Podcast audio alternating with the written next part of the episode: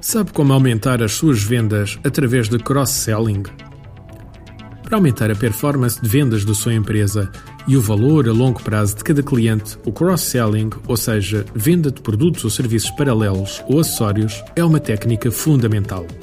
Quando utilizada corretamente, permite adicionar valor intrínseco à nossa venda, eliminar questões de concorrência e criar um diferencial de mercado que nos traz um lucro adicional em cada venda. Mas quando o cross-selling é utilizado incorretamente, pode confundir os clientes, atrasar o ciclo de vendas e muitas vezes induzir os clientes a pedir descontos. Desta forma, a gestão do processo e oferta de cross-selling deve ser encarada como algo estratégico para a empresa, de forma a torná-lo uma técnica de venda eficaz. Pense bem: qual é o valor do seu cliente? É a compra que ele realiza hoje? Ou será que é todo o potencial de compra que esse cliente apresenta a um, dois ou três anos de distância? Será que a sua empresa tem uma estratégia para semear, cultivar e colher o potencial de cada cliente? Vejamos alguns conselhos que tornam o cross-selling eficaz na sua empresa. O cross-selling deve ser uma estratégia global da empresa e não somente uma opção individual do vendedor para fechar a venda ou obter mais lucro. No processo de entrevista, análise de necessidades que os seus comerciais fazem a cada cliente, devem identificar não só as oportunidades atuais, mas também as oportunidades futuras. Devem ser desenvolvidos pacotes de produtos ou serviços estratégicos que possam facilmente ser acoplados aos produtos que estão a ser vendidos no momento. No cross-selling, o timing é tudo. A altura ideal para o fazer deverá ser quando o cliente já se encontra emocionalmente envolvido com o produto e nunca antes. O cross-selling nunca deve ser utilizado como uma forma de tentar salvar a venda. Deve ser sim utilizado como uma ferramenta para fechar o negócio, adicionando valor ao nosso produto ou solução. Em vez de realizarmos descontos, estamos a adicionar valor à nossa oferta. Para ter mais hipóteses de sucesso quando estiver a vender serviços, torne-os num pacote Lembra-se quando surgiram os acessos à internet em Portugal?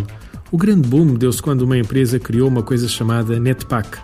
Era igual ao resto dos serviços de acesso que existiam. A única diferença é que as pessoas podiam comprá-lo como um pacote nas lojas.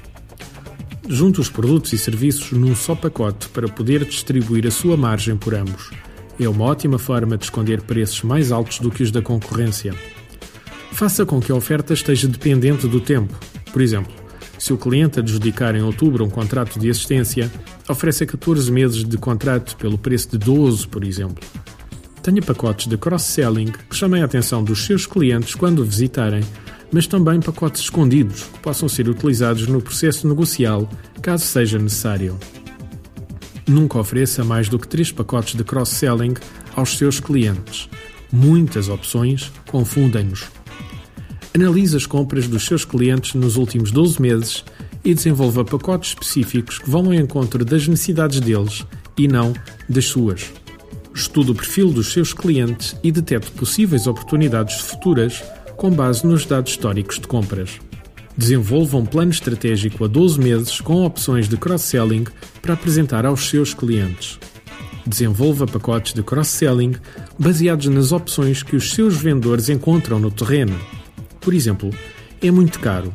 Poderia ser endereçado com um pacote em que o preço não fosse tão aparente devido aos produtos e serviços que estão no pacote. Acima de tudo, o cross-selling tem que ser algo premeditado e não reativo. Qualquer que seja o tipo de cross-selling que faça na sua empresa, estude a forma mais eficaz de o fazer e torne-o numa prática comum. Vai ver que vai conseguir aumentar em muito a rentabilidade dos seus clientes. Artigo de José Almeida, locução de João de Souza, produzido nos estúdios da Universidade Autónoma de Lisboa. Procure mais recursos no site ideiasedesafios.com.